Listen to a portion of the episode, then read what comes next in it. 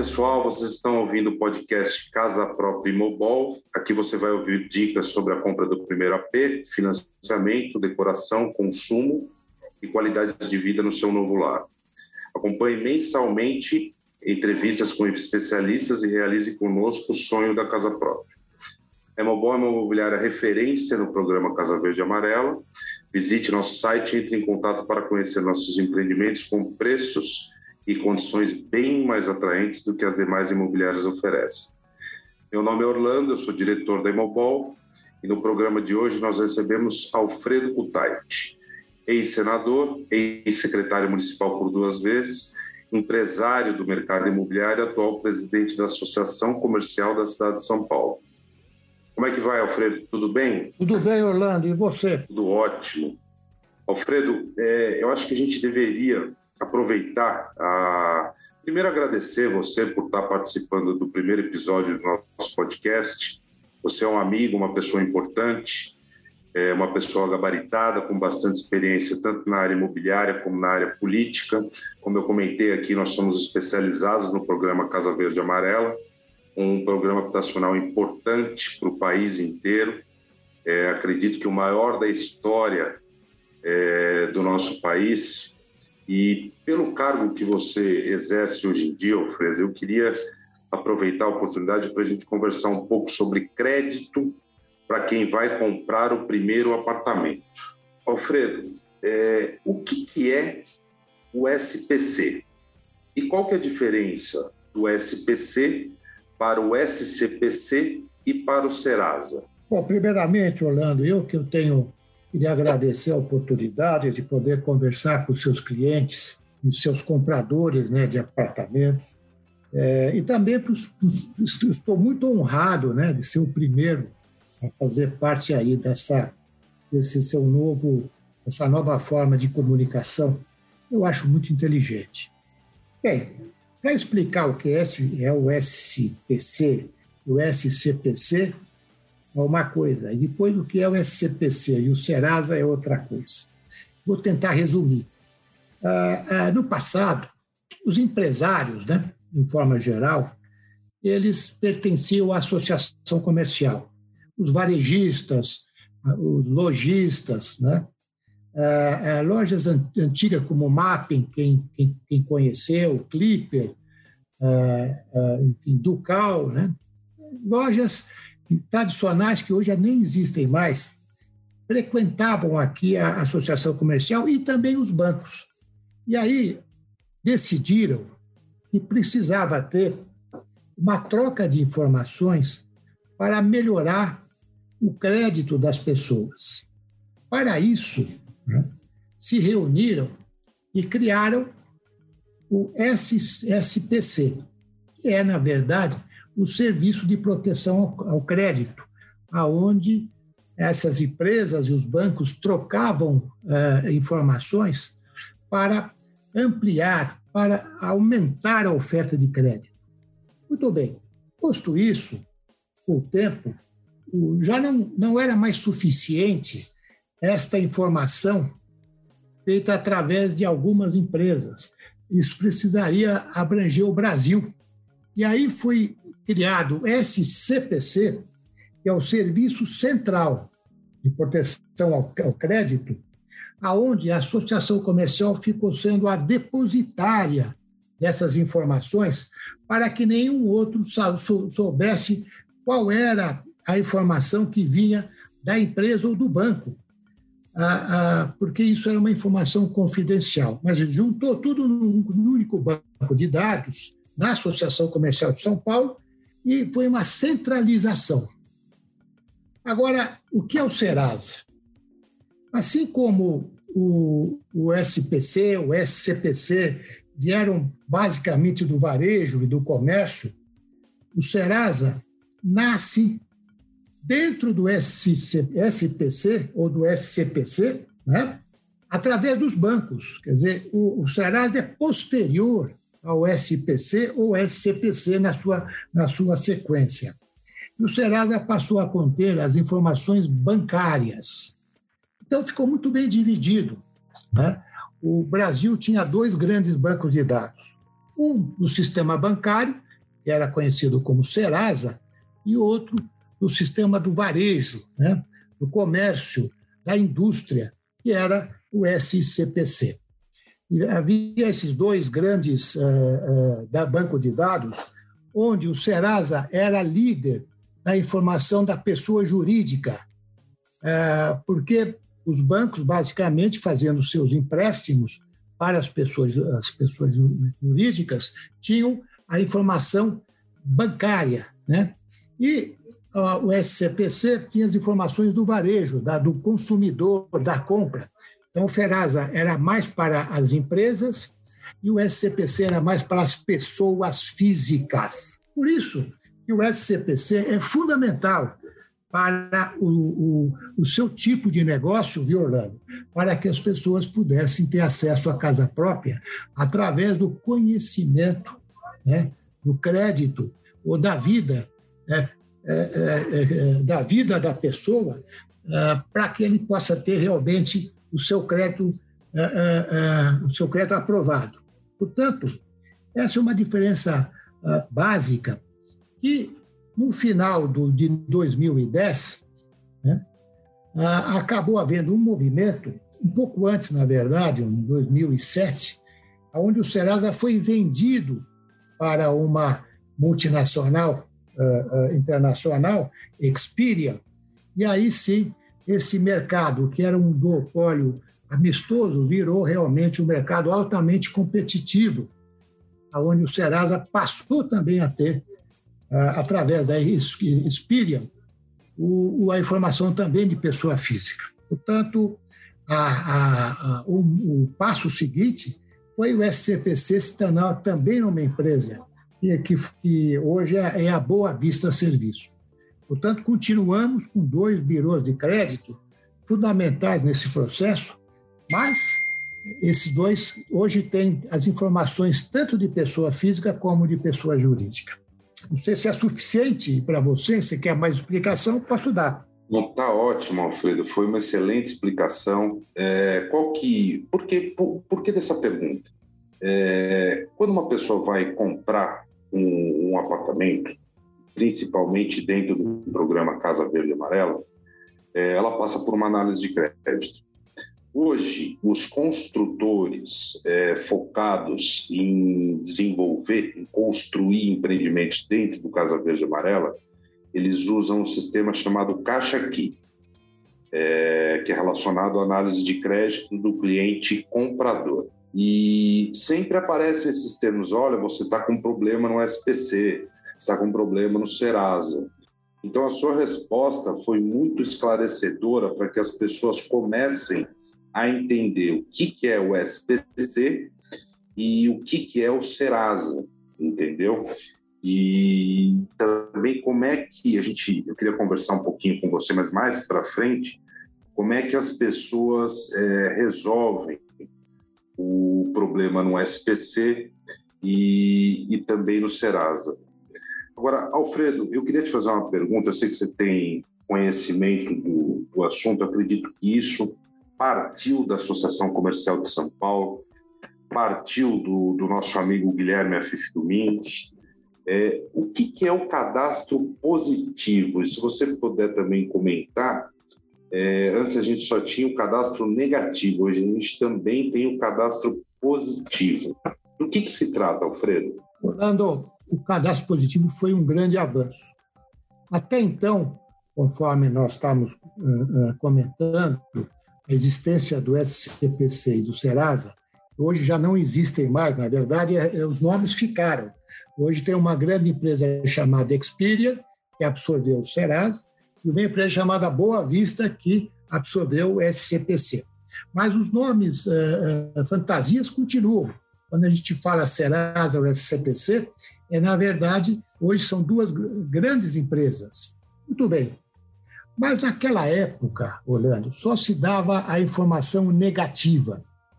Deixa eu dar um exemplo. Né? Vamos supor que você tem um, um, um cliente, um comprador, está interessado numa comprar uma casa ou comprar qualquer produto, né? E aí ele precisa de, precisa de crédito. E aí você faz a consulta no passado tanto no SCPC como no Serasa, e aí vinha uma resposta. Ele, está, ele não está negativado. Ou seja, era uma, uma informação é, apenas para dizer que ele não tinha nenhum, nenhum atraso, nenhum outro problema da, da, da parte creditícia. Agora, isto aí quer dizer o seguinte: vamos supor que esse seu cliente está querendo comprar um apartamento e ele deixou de pagar uma conta de luz. Então ele fica negativado e aí ele não tem acesso ao crédito. Era como funcionava o sistema né, na época do SCPC e do Serasa, época anterior. Né? E aí nós fizemos um trabalho porque nós não achamos justo.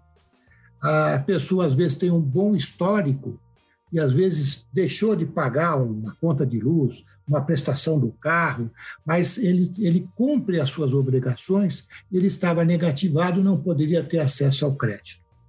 E aí, então, o que nós fizemos? Nós aprovamos o cadastro positivo, que muda completamente esta análise. E aí é o seguinte: aquela pessoa que é, deixou de pagar a conta de luz por algum motivo, ou deixou de pagar a prestação do carro, ela, ela aparece o histórico dela. Olha, esse aqui é um bom pagador, paga suas contas em dias, mas teve um problema aqui, né? É, não pagou essa conta de luz, ou não pagou a prestação desse carro, portanto, aí vem o score positivo dele. E aí ele pode ter uh, o seu crédito aprovado. Ele não é mais negativado. A informação negativa está no fim, está, está, está acabando. Hoje, uh, todo mundo trabalha com a informação positiva e carrega junto o histórico da pessoa. Se é um bom pagador, se não é. Uh, e aí, a partir daí, a partir desta informação, o, o, o, quem está financiando ou vai dar uma taxa de juros mais baixa, ou vai dar uma taxa de juros mais alta, dependendo do histórico da pessoa. Nesse caso, viu, Orlando, cada um recebe um score, que é o score bancário. Esse score é que vai te, te dizer em que nível né, de risco o, o financiador vai ter. Portanto, ele vai balizar a oferta desse crédito e a taxa de juros através dessas informações. Portanto, é, é um grande avanço. O Brasil está hoje já operando no cadastro positivo. Foi levou muito tempo para regularizar ou regulamentar, né? E, mas hoje, é, usualmente, cada vez mais está usando o cadastro positivo e cada um de nós tem um score hoje. Né? E aí é, a gente sempre tem uma preocupação muito grande em que as nossas informações não possam ter acesso a esses bancos de dados. Exatamente o contrário. Eu assino e faço questão que as minhas informações de bom pagador apareçam na, na, nos bancos de dados para que eu possa ter créditos aprovados e, quem sabe, com uma taxa mais baixa de juros, exatamente porque o score bancário me dá essa alternativa. O, a iniciativa foi do AFIF em 2003, não foi? E o, parece que o relator do, do projeto de lei foi o Valtinho Hiroshi. Não, foi o seguinte. E acabou sendo aprovado em 19 ou 20, não foi isso? Não, foi o seguinte. O cadastro positivo é, é, veio de uma experiência internacional. Né? Uh, internacionalmente, nunca eles entenderam por que o Brasil não tinha o um cadastro positivo e só ficava no, no, no, no cadastro negativo, que é uma coisa onde não lhe dá nenhuma informação, apenas se você está, está negativado ou não.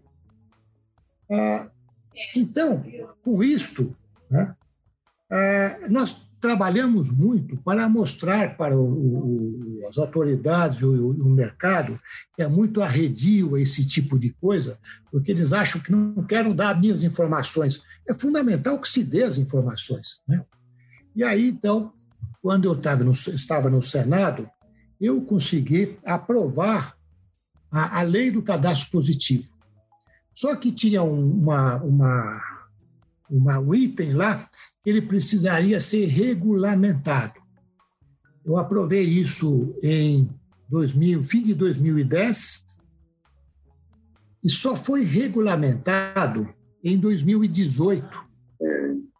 Aí sim, com, com, com o Walter, o deputado Walter Yoshi sendo o relator. E aí hoje o cadastro está altamente, está sendo altamente aplicado e, e, todos os bancos de dados, tanto da Experian, Serasa, como da Boa Vista SCPC, funcionam basicamente com o cadastro positivo. Alfredo, parabéns aí pela, pela realização. Acho que eu nunca cheguei a parabenizar por isso. Soube que você, em pouco tempo, fez muita coisa no, no Senado. Meu pai fez questão de, de falar isso aí. Obrigado, obrigado. Agora, Alfredo, é, hum.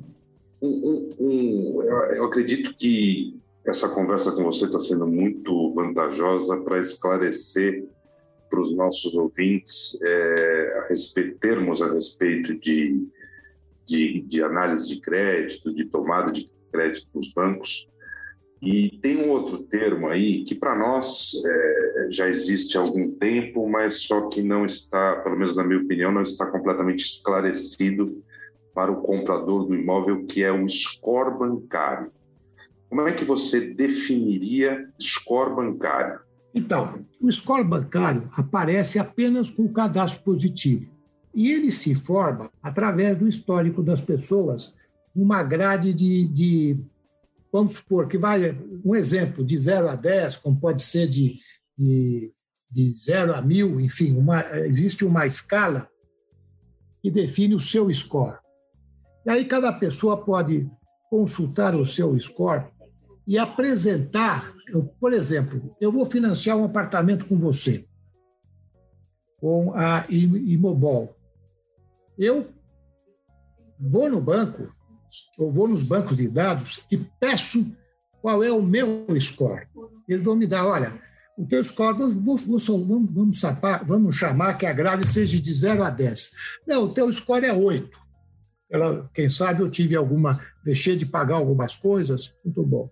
Eu levo para você o score, que é o score uh, uh, 8, e aí você fala, bom, eu te consigo o crédito, mas você vai pagar uma taxa um pouco maior, etc, etc, etc. Muito bem. Se eu, a minha, o meu score for 10, eu mereço uma taxa de juros mais baixa. Eu negocio com o banco ou com o financiador o meu, o meu, a minha taxa de juros, meu prazo de pagamentos, em função do meu score bancário. O score bancário é que vai me dizer se eu vou ter uma taxa de juros mais baixa ou não, se eu vou ter um prazo maior ou não de pagamento, né? porque ele, ele contempla o histórico creditício de cada pessoa. E aí isso é importante porque você pode ter acesso ao teu score né, simplesmente fazendo uma consulta diretamente aos bancos de dados, quer seja a Experian Serasa, quer seja a Boa Vista SCPC. Isso é uma vantagem muito grande. Né? Por isso que a gente é, orienta as pessoas a autorizarem que elas possam fornecer os seus dados para esses bancos de dados, porque quanto mais informações você, você oferece, mais o seu score aumenta, cresce e aí mais você tem condições de negociar a taxa. Vamos supor que você está aí vendendo um, um, um imóvel, né? É, umas condições X, né? qualquer condição, mas eu apresento para você o meu score bancário, que é um, score alto. Eu falo, olha, Orlando, eu compro, mas eu quero pagar tanto de juros. Eu posso negociar com você é, na medida que você conhece o meu score bancário. Como também pode ser o contrário. Né? Eu vou apresentar o meu score é baixo, você vai falar, olha, eu posso te vender, mas você vai ter que pagar uma taxa de juros maior. Ou seja, o score bancário é fundamental e ele é intrínseco, pertence a cada pessoa. Cada pessoa tem um score bancário. Não sei se foi claro. Pedro, eu concordo plenamente com você. Eu só é, gostaria de tentar dar outra visão e pedir o, te pedir o favor de me corrigir se eu estiver enganado. Mas eu, eu acho que o score bancário é o seguinte: é a nota que o banco dá ao cliente dependendo da sua movimentação bancária.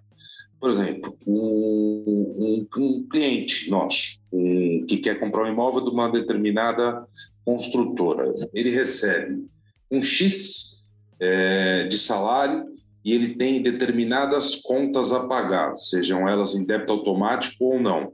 E no final do mês é, sobra uma determinada quantia. Então, o banco vai acompanhando o pagamento dessas contas, certo? Se ele não deixa de pagar nenhuma conta e se ele tem um equilíbrio financeiro, se no final do mês é, ele está com saldo positivo ou com saldo negativo. Não sei se é uma visão correta, se eu estou enganado em alguma coisa. O que, que, você me diz? Deixa eu te explicar uma coisa. Né? Ah, é evidente que quando você está vendendo um imóvel e quer aprovar um crédito, a pessoa tem que mostrar a sua renda. A renda é a base de tudo. E através dessa renda, o banco faz o, qual é o comprometimento é, é, que essa pessoa tem dentro dessa renda.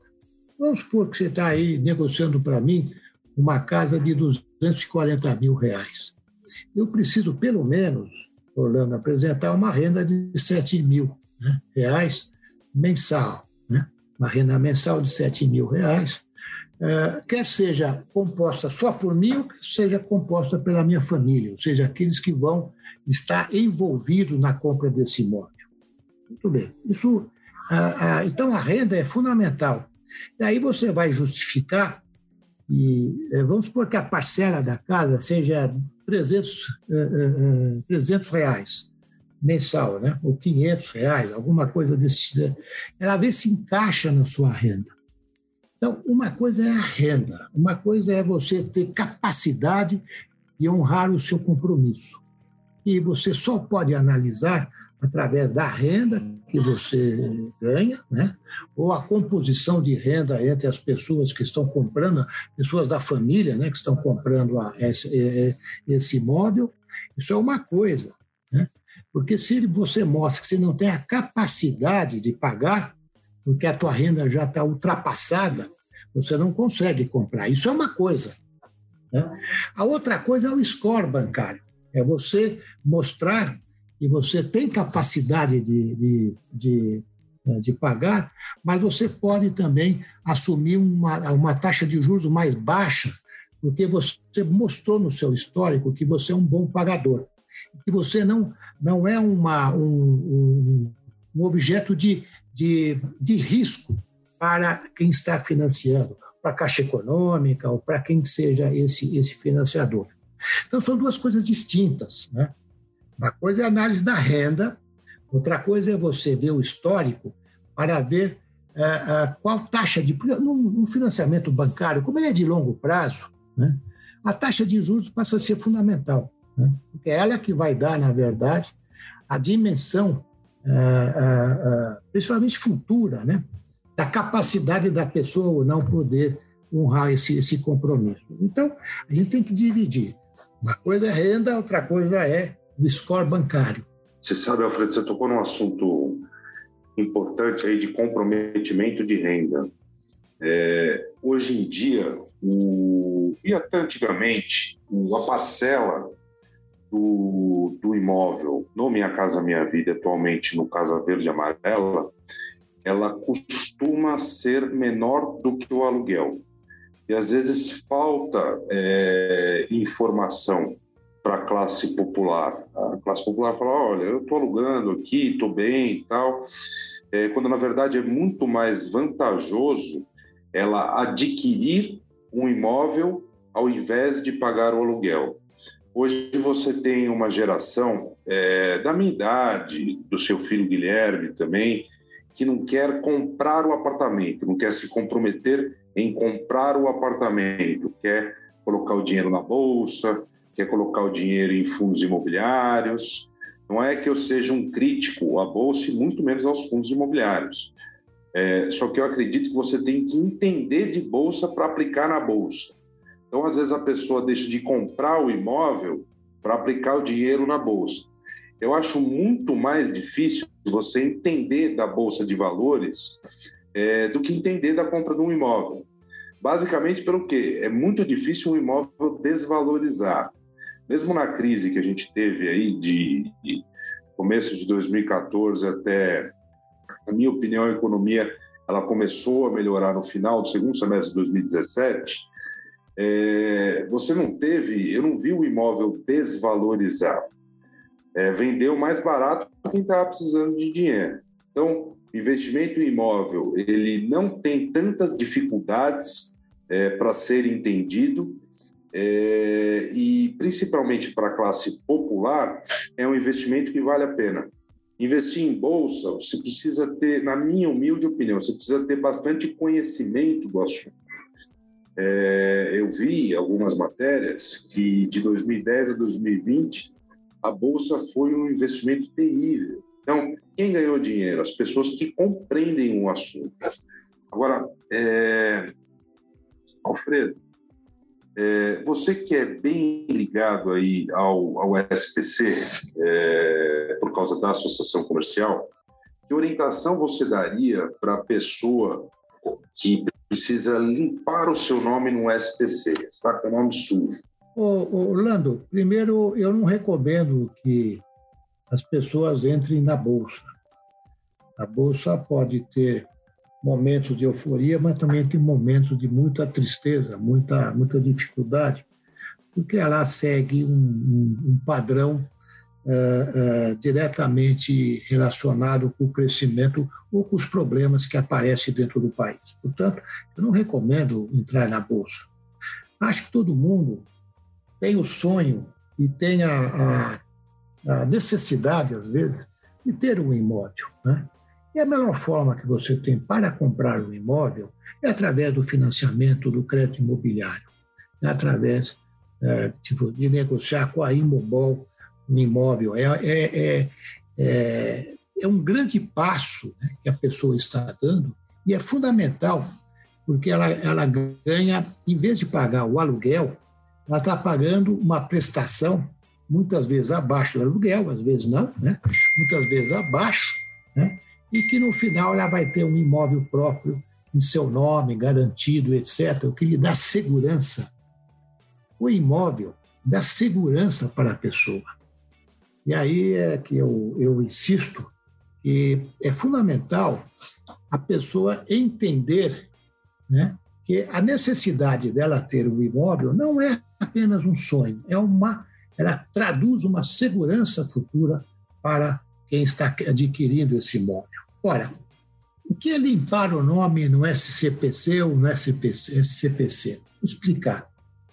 Limpar o nome só existia, ou ainda existe, com a informação negativa. Ou seja, expliquei há pouco que uma pessoa deixou de pagar uma prestação do carro. E aí ele é negativado na informação negativa antes do cadastro positivo, é o cadastro negativo. E aí tem apenas uma informação sem nenhum, nenhum complemento. O fulano de tal está negativado. Então, e aí você não dá o crédito. Muito bem. Para você limpar isso, você tem que se socorrer aos bancos de dados e pedir fazer uma negociação para que, eh, junto com o teu é, junto com o seu credor, para que você consiga, então, é, é, eliminar essa, esse ponto que está deixando o seu cadastro negativado. Isso é limpar o nome no SCPC. Muitas vezes, você a informação que você está negativado vem e você tem não uma única dívida sem, sem, sem pagar, você tem várias outras. Então, aí, para limpar o nome, você tem que realmente fazer um esforço de negociação para que você consiga limpar o seu nome e não ser mais ter uma informação negativa. Muito bem. Hoje em dia, isso está cada vez se reduzindo mais, porque essa substituição do cadastro positivo, eh, eh, do cadastro negativo pelo cadastro positivo, vai mudando esse tipo de coisa e até um, daqui a um certo tempo não vai mais ser necessário você limpar o seu nome. Né? Ele vai te dar o score. Se você tiver um score muito baixo, Você pode tentar aí negociar com os seus, com seus credores para melhorar o seu score, mas nunca, nunca mais você vai ser negativado, nunca mais você vai ser impedido de ter acesso a um crédito, porque foi, resolveu uma única informação é, te tira essa capacidade de ter o crédito. O que vai acontecer, você pode ser, você pode ser um risco maior ou menor para a instituição financeira. Nesse caso, né, o, o, que é o cadastro positivo, que vai dar o seu histórico, aonde você vai se enquadrar dependendo do score bancário, o seu score bancário. E você pode, sempre que negociar suas dívidas, melhorar o seu score. Quanto mais alto é o seu score, melhor as suas condições de crédito e de aprovação perante a instituição financeira. Alguma dica específica para a pessoa melhorar o score bancário? Você só pode. Eh, você, eh, você vai pedir o teu score bancário, Orlando. E aí, é, é, o banco de dados vai te dar, vamos supor, de 0 a 10 o seu score. Né? E aí, a, a, o histórico, se você é um bom pagador, é que vai dar qual é o seu número do seu score, qual é o valor do seu score. Né? Agora, para melhorar o seu score, você pode ter score máximo basta pagar todas as suas contas. Quando você tem alguma. esqueceu de pagar uma conta, conta de luz, a prestação da, da geladeira, a prestação da casa própria, quando isso acontece, né, para você voltar a ter um. você passa a ter um score mais baixo. Para você voltar a ter um score mais alto, você precisa negociar com o seu credor essa dívida. Né? E aí você melhora o seu score mas isso só, é, só cabe para quem tem é, é, algumas dívidas oriundas de não pagamento de prestações. Né? Então, na verdade, ah, ah, você passa a ter um score bancário e você tem que sempre melhorar a sua condição de pagar as suas dívidas para que você tenha cada vez um score, um score bancário maior, para te dar sempre maior possibilidade de crédito. Você só pode, viu, Orlando? Você só pode realmente é, é, crescer né, na, sua, na sua vida, na sua vida familiar, né, através do crédito. Né? Quer seja comprando um, um apartamento com a Imobol, quer seja comprando uma geladeira, ou quer seja comprando um carro, você só vai ter esta, esta condição através do crédito. Né? Todo mundo, todos nós precisamos de crédito. Eu não conheço ninguém e não precise de crédito. Mesmo aqueles que têm realmente até mais recursos precisam do crédito, cada um na sua dimensão. E aí, para comprar uma Casa Verde e Amarela, esse programa maravilhoso né, do governo federal, que é o antigo Minha Casa Minha Vida, né, ele é, passa a ser fundamental que você que você é, mantenha o seu score no nível alto, porque não só se você vai conseguir comprar o teu imóvel através do financiamento bancário, como também vai poder rechear o seu imóvel com televisão, geladeira, móveis, que você vai comprar também a crédito. E aí são duas coisas: o teu score bancário e a tua renda. São as duas coisas que o, o, o intermediário financeiro vai analisar. Portanto, o, melhorar o score bancário é cumprir as suas obrigações, pagando as suas dívidas, a, a, dívidas que vêm através das prestações que você contraiu na compra de bens, na compra do, do, do seu imóvel, etc. Tem um equilíbrio financeiro, né, Alfredo? Não tenha dúvida. Até aproveitando a deixa, você falou de rechear o seu apartamento. É, a Emobol ela nasceu com um conceito de ajudar as pessoas, ajudar as pessoas na, na aquisição do seu primeiro imóvel, é, aquisição de imóveis que se enquadram dentro do Casa Verde Amarela.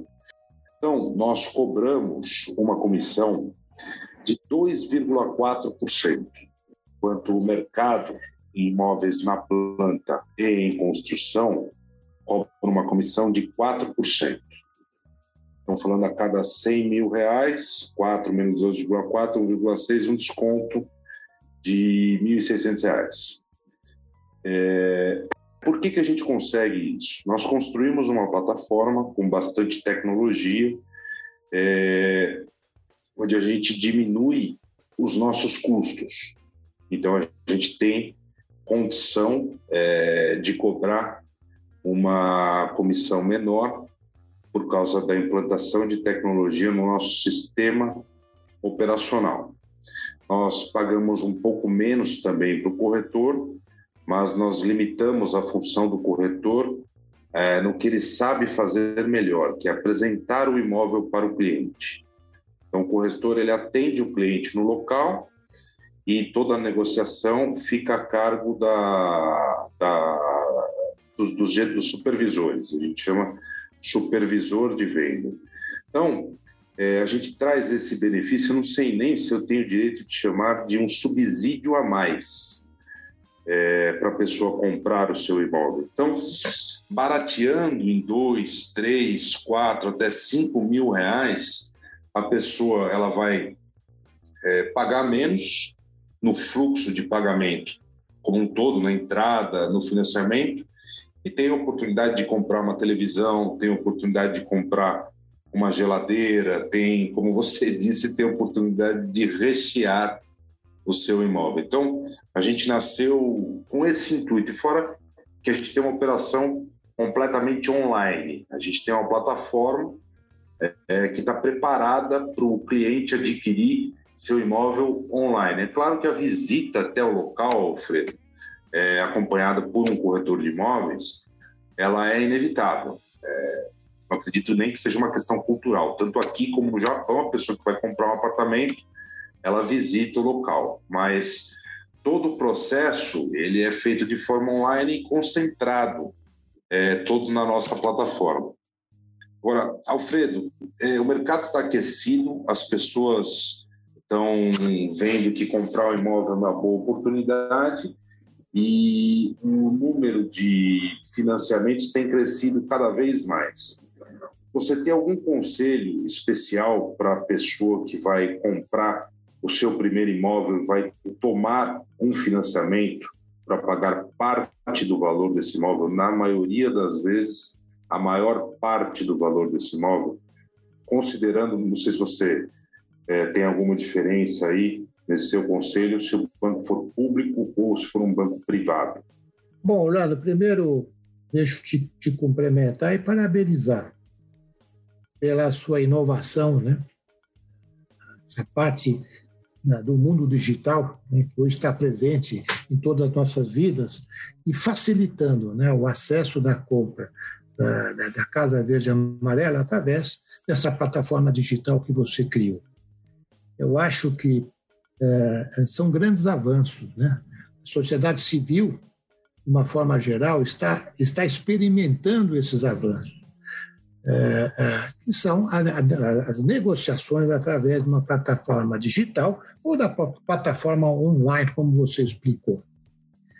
Outra coisa que é importante, nenhum, nenhum órgão, nenhuma, nenhum, é, é, uma instituição financeira que vai financiar um imóvel vai dar 100% no crédito em geral, é 60% a 80% do crédito, no máximo 80%, ele vai dar, dependendo principalmente do seu score bancário. Então, você vê, existe uma relação extremamente intrínseca entre a renda e, a sua capacidade de pagamento e o seu histórico. Né? Eu acho que é, esse é um primeiro dado importante. Que orientação a pessoa tem que dar, primeiro é essa. Né? Não pode ter receio de comprar, mas tem que ser bastante cauteloso do ponto de vista de verificar se a sua renda, teu comprometimento de renda, vai ser capaz de saldar as suas, as suas prestações sem que atrapalhe a sua vida né, normal. Né? Portanto, a primeira a, a orientação que eu daria era uma avaliação extremamente importante e, e, e rígida quanto à sua uh, uh, capacidade de poder honrar o, o, pagamento dentro da renda que você dispõe, né? É a renda disponível. Portanto, essa é a primeira, a primeira recomendação. A segunda, a segunda recomendação é que não tenha receio. A compra de uma casa própria através do financiamento é o melhor caminho. Não tem outro caminho tão facilitador quanto você comprar uma, uma casa, um imóvel, né, através ah, ah, de um sistema de financiamento imobiliário, do crédito imobiliário. Ele pode ser tanto de uma instituição privada, desses dos bancos, né, como do, da, instituição pública, onde, de certa forma, para esse tipo de financiamento, a Caixa Econômica Federal ela é a mais uh, facilitadora do processo. Uh, a gente sempre recomenda, primeiro, né, verificar se você consegue comprar esse imóvel através do financiamento da Caixa Econômica Federal, que vai sempre lhe dar umas, as melhores condições. Agora, isso não quer dizer que uma outra instituição é, bancária também não possa te dar esse financiamento. Mas aí eu acho que as condições né, você tem que analisar. Qual é que lhe oferece melhores condições? E, logicamente, na hora que você apresentar o teu score positivo, você vai ter mais facilidades ainda. Portanto, para financiar o seu imóvel, não tenha receio, mas antes de tudo, analise e verifique se você consegue cumprir o pagamento dessas, dessas prestações dentro da renda disponível. O Alfredo, o, sem dúvida, é, imóveis até 240 mil não tem quem bate a caixa não, tem quem bate. Os juros, ele vai. Os juros e o subsídio hoje do programa Casa Verde Amarela ele depende da região do país, se você é cotista ou não cotista do FGTS. Então, nessas condições, ele vai de 4,5% a 8,16% ao ano. O subsídio é, também depende da região. Então, ele vai de 29 mil é, sul, sudeste, centro-oeste, norte nordeste, ele chega a R$ 47.500. E até um, uma coisa que vale, vale tocar no assunto aí, é, o Casa Verde Amarela é, tem uma parte da verba do programa dedicada à regularização fundiária.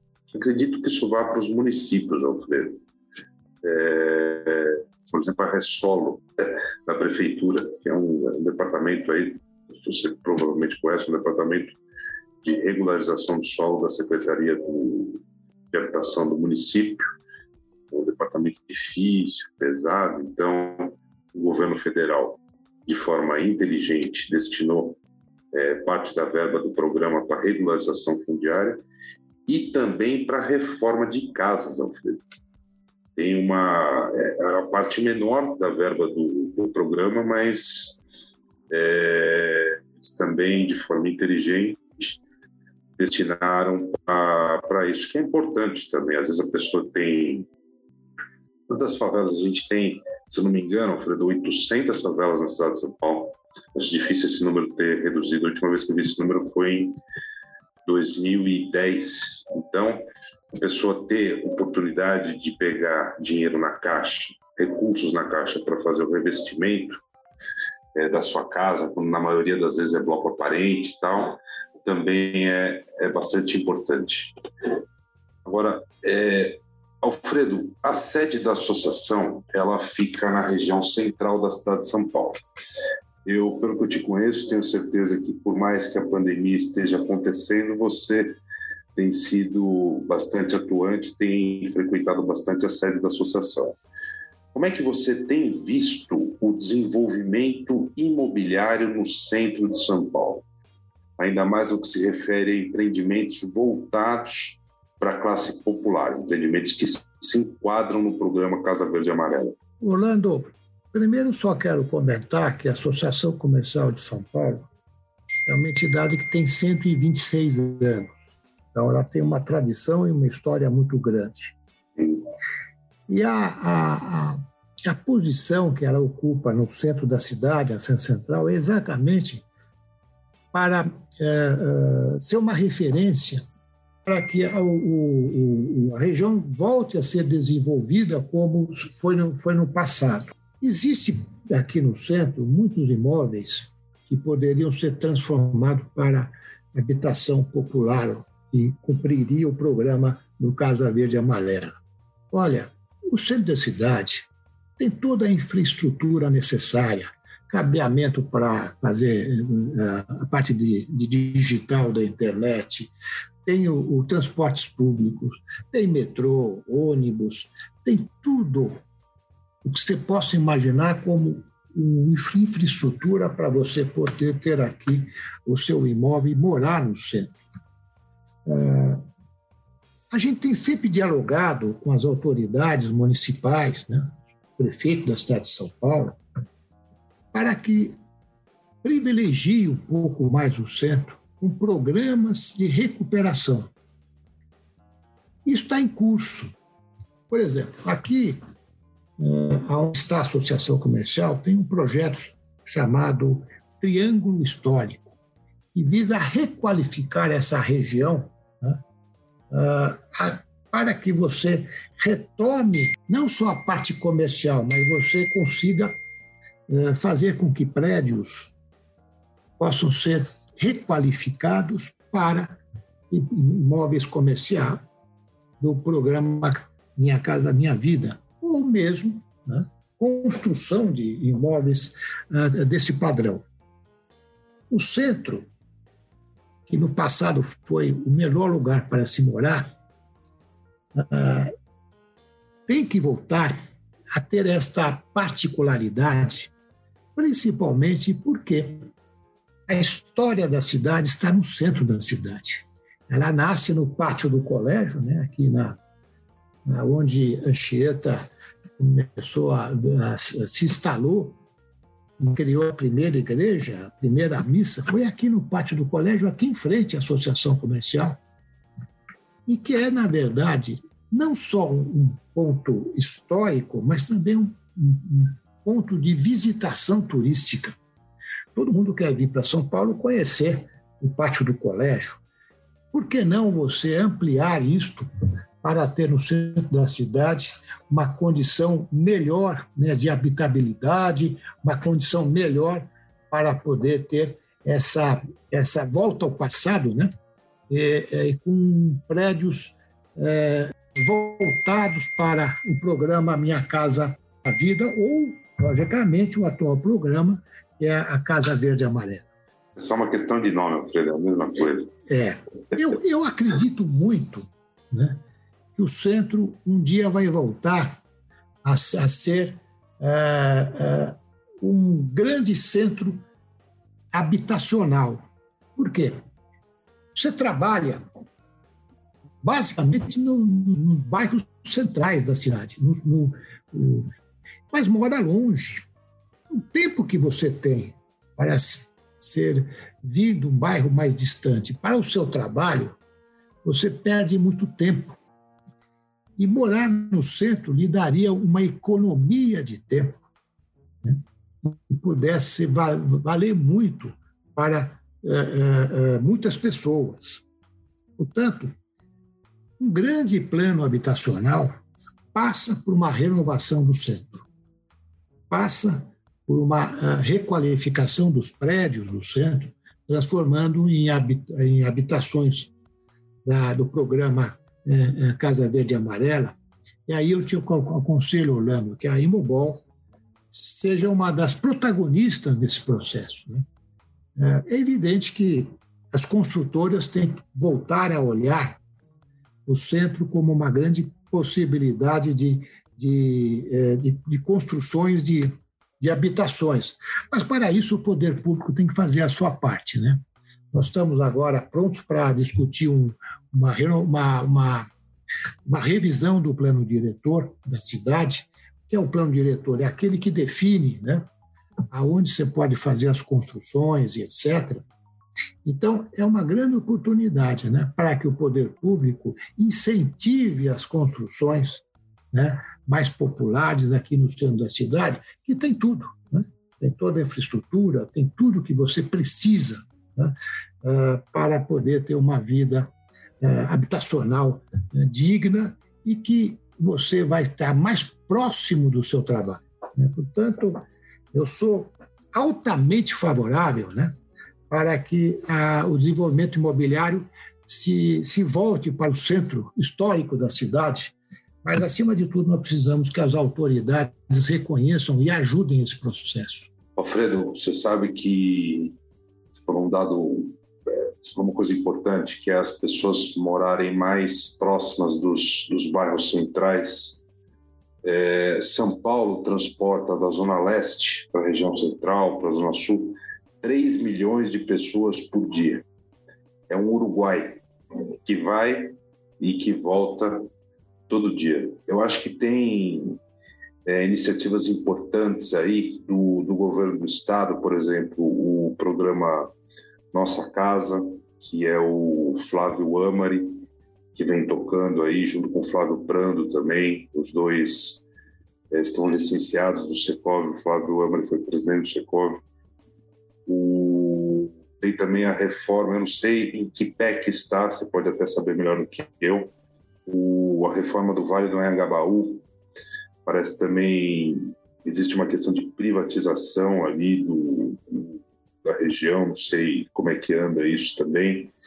Então, a gente, e a Imobol, aposta muito no, no centro junto com os construtores que estão desenvolvendo esses empreendimentos no centro voltados para o programa Casa Verde Amarela. Eu me arrisco a falar que nós temos anunciados 98% dos empreendimentos é, que se enquadram no programa Casa Verde Amarela e que estão sendo é, desenvolvidos aí na região. A gente acredita, tem pessoas que gostam, sabe? Tem pessoas que, que fazem questão do, do, do centro da cidade e de bairros próximos, como a Liberdade, a, o Cambuci, a Moca, também que são bairros que com transporte público em menos de cinco minutos a, a pessoa está no centro. De carro também a pessoa está a pé a pessoa está no centro, entendeu? Então a gente aposta muito muito nisso também. Alfredo, não vou mais tomar mais do seu tempo. Eu fico muito feliz com a sua participação, nos prestigiando nesse episódio de estreia do, do, do nosso podcast. É, bom, fica aberto aí o convite para você voltar mais vezes. E é isso. Gostaria de fazer uma consideração final, Eu queria primeiro agradecer, viu, Orlando, essa oportunidade que você me deu. Fiquei muito honrado de ser o primeiro, eu já te falei. É, mas também quero deixar uma, uma mensagem né, da importância da que a Imobol tem hoje né, para é, esse segmento do mercado, desenvolvendo numa plataforma digital a possibilidade das, poder, das pessoas poderem adquirir o seu imóvel no programa Casa Verde Amarela. Eu acho que nós estamos vivendo um momento onde é muito favorável a aquisição da, dos, dos imóveis em geral, ainda mais é uma grande oportunidade e as pessoas comecem a comprar os seus imóveis através do programa é, é, Casa Verde Amarela. E aí a Imobol está saindo na frente. Então, é o meu cumprimento a você. Né? É, você é uma pessoa experiente no mercado e, logicamente, vai fazer muita diferença né? para que as pessoas possam realizar os seus sonhos o sonho da casa própria. Obrigado, Orlando. Muito obrigado, Alfredo. É, bom, pessoal, para quem está nos ouvindo, não deixe de conferir outros conteúdos em nosso site www.imobol.com.br e nas nossas redes sociais. Até o próximo episódio, pessoal.